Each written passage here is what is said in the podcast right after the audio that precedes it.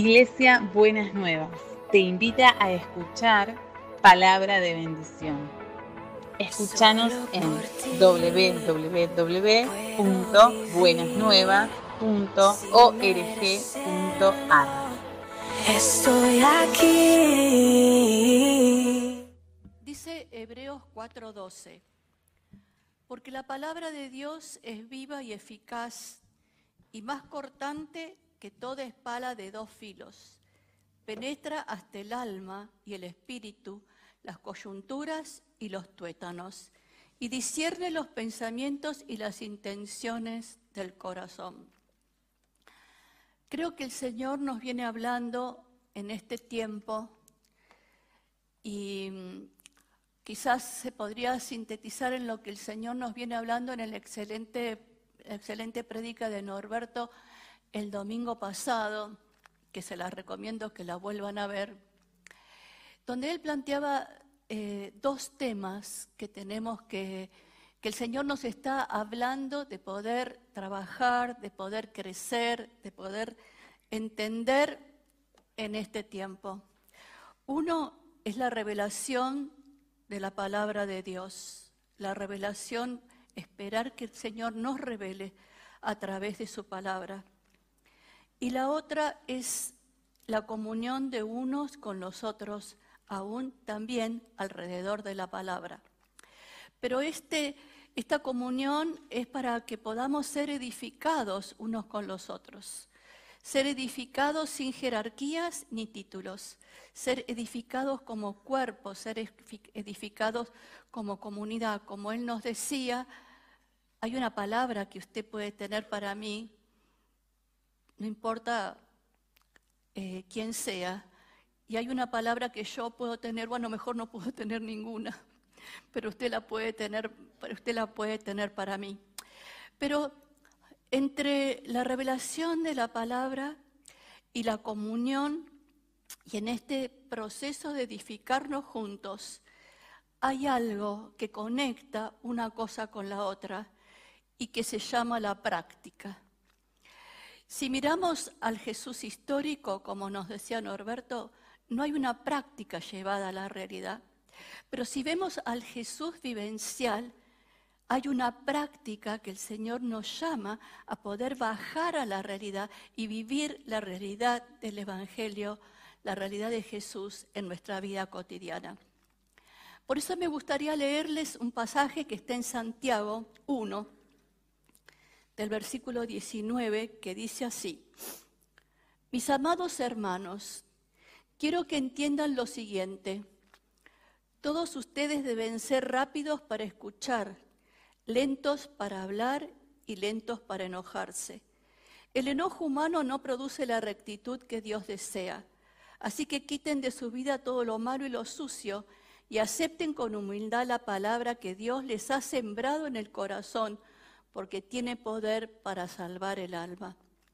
No solo escuchen la palabra de Dios, tienen que ponerla en práctica, de lo contrario solamente se engañan a sí mismos. Pues si escuchas la palabra y no la obedeces, sería como ver tu cara en un espejo. Te ves a ti mismo, luego te alejas y te olvidas cómo eres. Pero si miras atentamente la ley perfecta que te hace libre y la pones en práctica, no olvidas lo que escuchaste y entonces Dios te bendecirá por tu obediencia. ¿Cómo empieza este pasaje? Este pasaje empieza con tres actitudes. Ser rápidos para escuchar, ser lentos para hablar y lentos para enojarse.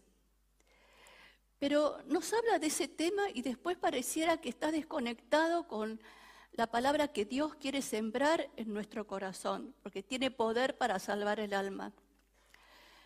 Si nosotros vivimos dentro de los enojos, dentro de, después dice dejar al lado lo malo y lo sucio, dentro de los enojos, dentro de la amargura, estamos sembrando otras palabras en nuestro corazón. Y tenemos que volver a la palabra de Dios, porque la palabra de Dios puede salvar nuestro alma. No solamente de, por la salvación que nos ofrece Jesús, sino también por ese, esa vida, esa realidad, esa experiencia, eso lo que decía Norberto recién, eso esperar lo que Dios quiere sembrar en cada uno de nosotros en este tiempo para poder traer bienestar, para poder traer salud a nuestra alma. Entonces, ¿qué tenemos que hacer? No solamente tenemos que creer para la salvación, sino en el sentido más amplio de la palabra.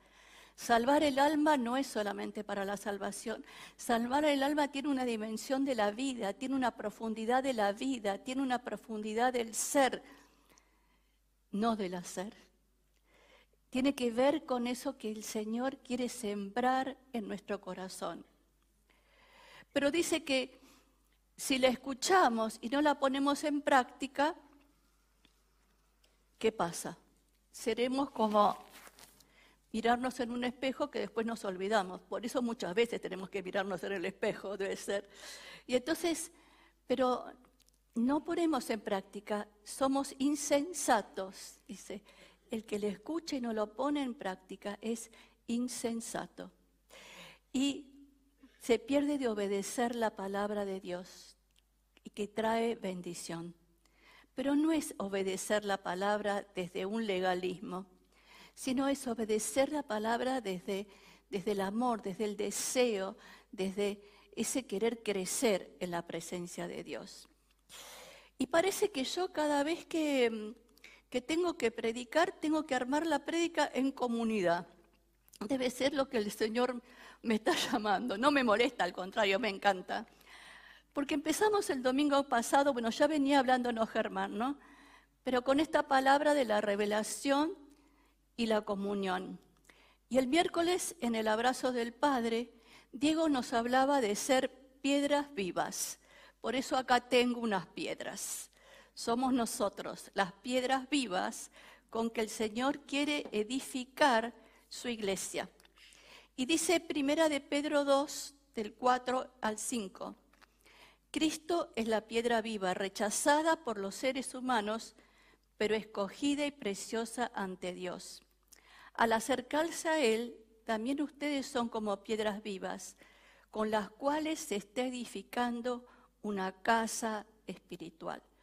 Ustedes son una piedra viva con las cuales vamos edificando una casa espiritual y nos necesitamos a todos para poder edificar esa casa espiritual. Pero edificar la casa espiritual no viene solamente de escuchar la palabra, sino viene de ponerla en práctica. Y la piedra, como nos decía Diego, a veces la piedra es dura, no es flexible. Nosotros ninguna conexión con la realidad como somos nosotros, ¿no es cierto? A veces somos duros y somos inflexibles, ¿no es cierto? Pero igual, para que haya una construcción, se tiene que ir acomodando y a veces tienen que poner un material para que las conecte. Y yo pensaba que ese material es el amor, es la revelación de Dios, es el querer responder a lo que Dios nos llama. Entonces, pero también habla de otras piedras en la palabra y habla que no seamos piedra de tropiezo. Y también eh, cuando hablaba con Diego, eh, podría haber este, dos sentidos diferentes de utilizar esas piedras para la edificación del cuerpo espiritual o para no ser piedra de tropiezo, o a la mujer adúltera los fariseos la quisieron apedrear. Tenían el conocimiento, tenían al Dios histórico, pero no pudieron entender el amor y la gracia de Dios y quisieron apedrear a la mujer con esas piedras. Entonces, usted elige cómo va a administrar esa piedra viva que es usted en la revelación que Dios trae a su vida y también en la comunión con los hermanos. Pero frente a, a estas dos cosas, hacer piedras vivas, la palabra que el Señor quiere sembrar en nuestro corazón para poder crecer, para poder anhelar la presencia del Señor, hay un tema que es la expectativa. Y el domingo pasado, cuando Norberto hablaba, me, llamaba a tener esta expectativa y después lo, eh, siguió también eh, Diego en, el abrazo del Padre. Entonces, ¿Cómo venimos al culto? ¿Con qué expectativa venimos al culto? Venimos eh, porque, bueno, tenemos que venir, estoy tan acostumbrada que no puedo dejar de venir. O vengo con una expectativa que Dios esté obrando. ¿Con qué Jesús en el corazón venimos al culto? ¿Venimos con el Jesús histórico? o venimos con el Jesús vivencial. Y yo pensaba en esto que eh, los que venimos de muchas generaciones atrás de, estar en el Evangelio, no, no solamente hemos sido formados en el Evangelio, sino también en la cultura evangélica.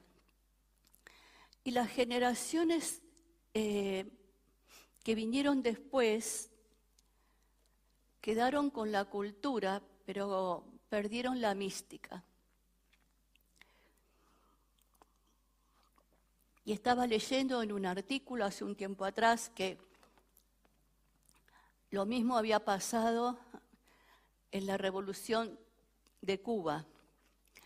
Cuando empezó Fidel, y no le quiero hacer propaganda a él, simplemente como un ejemplo, la gente se sumó a una mística porque querían derrotar el analfabetismo y todas esas cosas. Pero después las generaciones siguientes perdieron esa mística. Y tenemos que estar expectantes. ¿Qué es esa mística?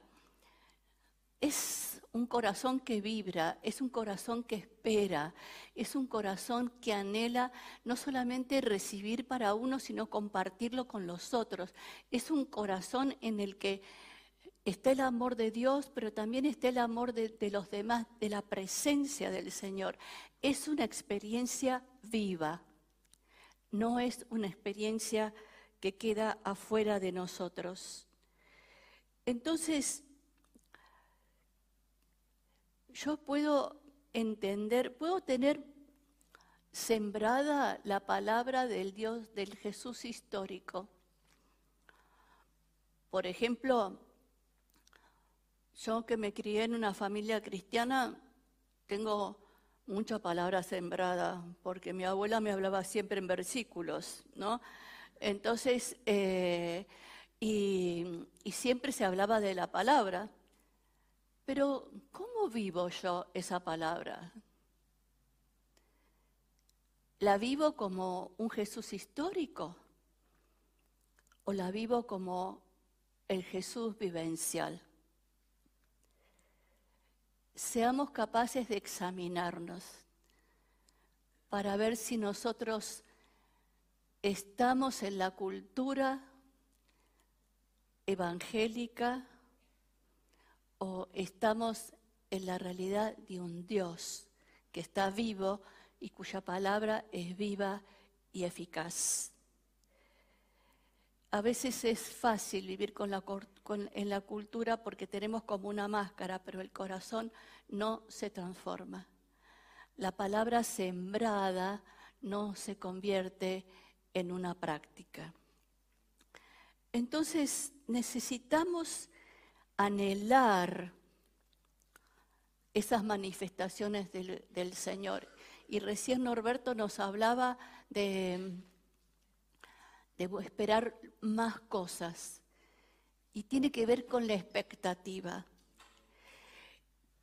Necesitamos todos tener esa expectativa, porque a mí a veces me vuelve loca que no pasen las cosas que yo espero que pasen. Y entonces me pregunto, ¿Será por nosotros, Señor, que no tenemos expectativa? No puede ser por vos, porque el Señor siempre está dispuesto a derramar de su amor, de su presencia, de su poder. Pero para eso necesitamos la comunión. Necesitamos poder contagiarnos los unos con los otros de lo que significa el Señor. Mire qué lindo saludo cuando nos vamos y nos saludamos, además de demostrarnos el amor, decirle a nuestros hermanos que la presencia del Señor te acompañe y se revele cada día de esta semana. Que la presencia se revele y se manifieste cada día como algo nuevo. Necesitamos anhelar lo nuevo del Señor. Y que ustedes me van a preguntar, ¿qué es lo nuevo? La verdad que no tengo idea qué es lo nuevo. Pero sé que hay cosas nuevas. Sé en mi experiencia de vida que el Señor me ha ido llevando por caminos nuevos y me ha revelado cosas buenas, nuevas. Pero tiene que estar un corazón en el que la piedra viva que es Cristo esté reinando y no nuestro corazón de piedra. Entonces, ¿cómo vamos a vivir nuestra realidad? ¿Cómo vamos a vivir la revelación de Dios? Si nosotros leemos la palabra con ese anhelo, con ese querer descubrir, vamos a encontrar perlitas en la palabra de Dios que edifican nuestra vida. A lo mejor son cosas que las escuchamos o las leímos 20 veces, pero hay un día que el Señor se revela y me lo muestra de una manera diferente. Y necesitamos anhelar eso. No quiero leer históricamente tu palabra, quiero leerla como una fuente de vida, como una fuente de sabiduría, como una fuente de edificación. Porque entre la palabra, la revelación de la palabra y la comunión entre los hermanos está la edificación del cuerpo espiritual. Todos edificamos el cuerpo. Todos edificamos el cuerpo. La edificación del cuerpo de Cristo no tiene jerarquías. Todos edificamos el cuerpo y todos los necesitamos.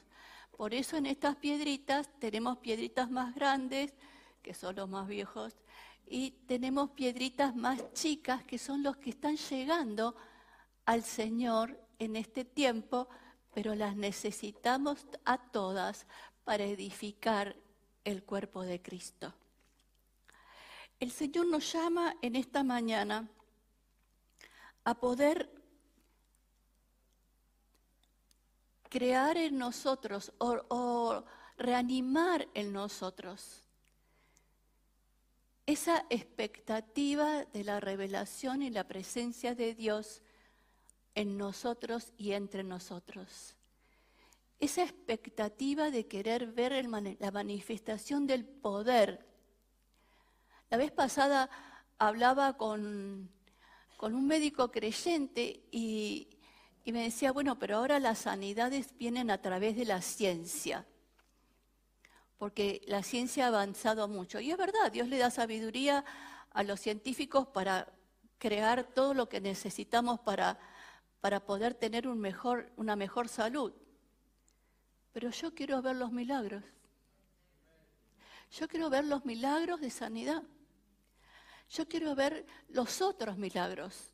Porque no solamente los milagros son de sanidad, hay muchas áreas de la vida que el Señor se manifiesta milagrosamente y yo lo quiero ver. Yo quiero ver el poder de Dios trabajando en la vida de mis hermanos y mis hermanas. Que se revele el Señor y que venga alguien un domingo o cuando o me manda un mensajito y me dice, Elba, me viniste en la cabeza toda la mañana, todo el día y tengo una palabra para vos y esa sea la palabra que yo estaba necesitando. Esa revelación de la presencia cotidiana de Dios. Dios es práctico, no es complicado, es sencillo, pero nosotros tenemos que tener una actitud abierta y sencilla para entender lo que Dios nos quiere decir y nos quiere revelar. Porque si escuchas la palabra pero no la obedeces, sería como ver tu cara en un espejo. Te ves a sí mismo, luego te alejas y te olvidas cómo eres. Pero si miras atentamente en la ley perfecta que te hace libre y la pones en práctica y no olvidas lo que escuchaste, entonces Dios te bendecirá por tu experiencia, por tu obediencia. Y cuando preparaba la prédica venían a mí dos ejemplos de personas que, conozco que tienen que ver con palabras sembradas, pero palabras sembradas negativamente, palabras sembradas como no de acuerdo a lo que Dios quiere. Una señora que ya es grande, pero que fue fruto de una eh, relación que tuvieron, su papá y su mamá en realidad tuvieron relaciones antes de casarse y le fueron a contar al pastor y el pastor le dijo, ese, ese hijo es fruto del pecado. El pecado lo hicieron los padres. El bebé no cometió ningún pecado. Pero esa sentencia, esa maldición, afectó la vida de esta persona durante mucho tiempo. Entonces necesitamos la palabra viva y eficaz de Dios para romper esas sentencias y levantar la verdad del Señor, que nos escogió, que somos creación maravillosa, que Él fue que nos vio antes de ponernos en el vientre de nuestra madre. Y el otro el otro ejemplo, que la verdad que es vergonzoso y muy doloroso, es de un padre cristiano que abusó de su hija. Y cuando muchos años después la hija pudo salir del secreto y hablar, el padre está enojado con la hija porque la hija está dolorida y el padre dice que el Señor le perdona todos los pecados y él no tiene que hacer nada. Ese no es el Dios del amor, del perdón, de la gracia. Porque ese hombre tiene que reconocer y tiene que pedirle perdón a su hija y tiene que trabajar sobre su vida. Porque el legalismo de la palabra no, no salva su alma y está afectando el alma de su hija. Por eso decía en Hebreos 4 que la palabra de Dios penetra, parte hasta el alma, pero no, no la parte para romperla mal como cantábamos antes, sino para reconstruirla, para poder empezar a transformar nuestra identidad, no con esas cosas no con esas mentiras del diablo que quiere venir a destruirnos, sino con la palabra viva y eficaz, que es la palabra del Señor.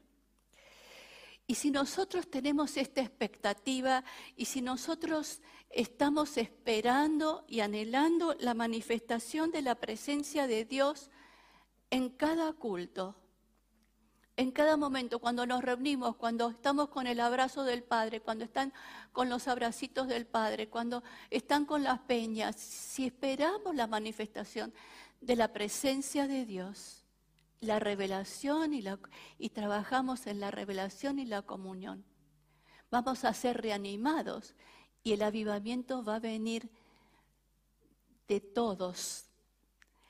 El avivamiento, como decía Norberto decía algo a los, a los que están mirándonos por YouTube y que no, se, no participan activamente de ninguna comunidad de fe.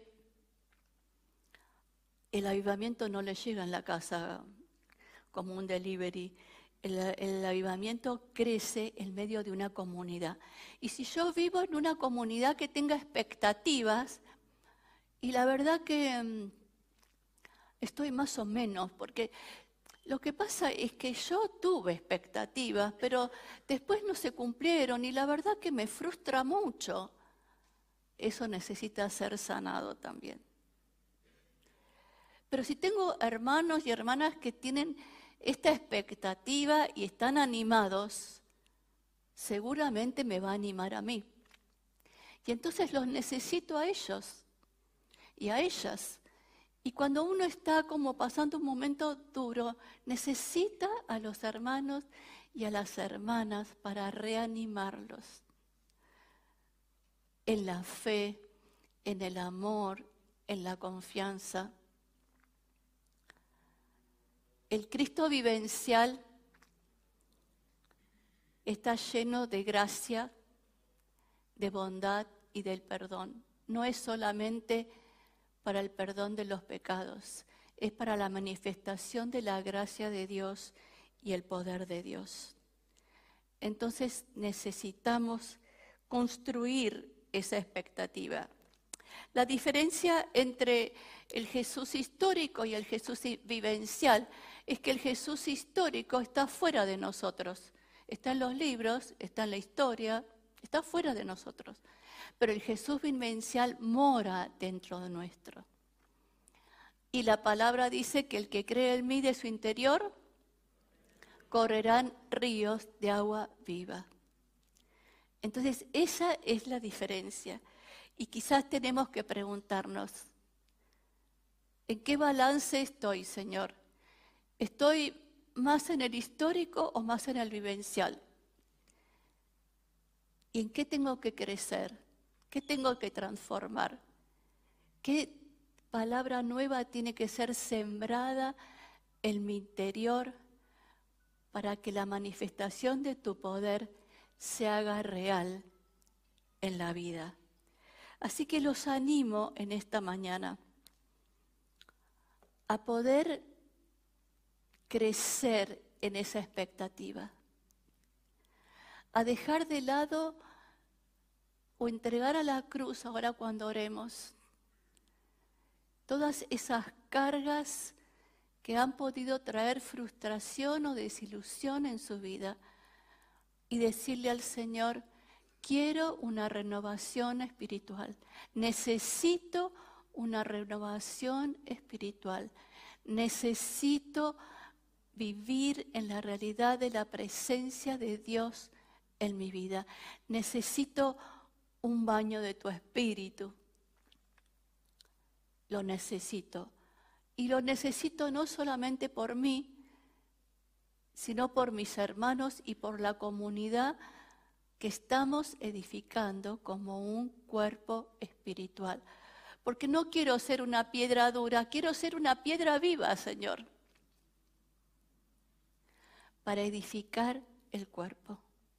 Creo que a eso nos llama el Señor, que seamos edificadores del cuerpo espiritual como comunidad, pero también entre nosotros, que la vida de cada uno como parte del cuerpo de Cristo sea edificada porque vivimos como piedras vivas. Vamos a orar. Señor, Hoy nos llamás en esta mañana a poder desechar las palabras sembradas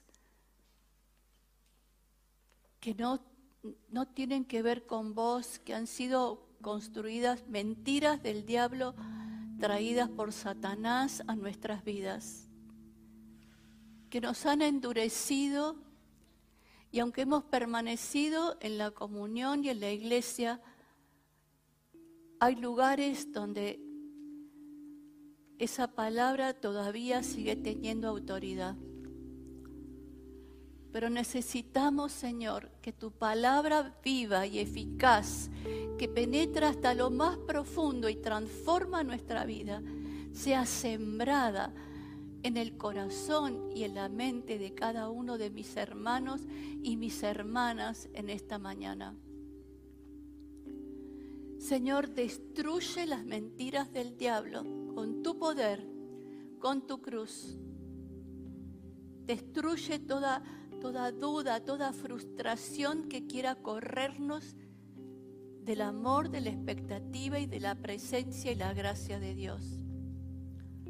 Y danos una expectativa nueva, como un nuevo nacimiento, Señor, a vivir la vida espiritual al Jesús real como vos querés que nosotros lo vivamos. Que podamos arder en tu presencia, que podamos contagiar a otros de lo que nos das, que podamos compartir con alegría nuestras experiencias, que podamos ver las manifestaciones de tu poder en sanidades, en milagros, en transformaciones de vida. Lo necesitamos, Señor. Necesitamos que tu palabra de amor esté sembrada en nuestro corazón, porque tiene poder para salvar el alma. Señor, que tu Espíritu Santo esté soplando un nuevo, una nueva vida sobre nuestras piedras, para que podamos vivir como esas piedras vivas a las que vos nos llamás.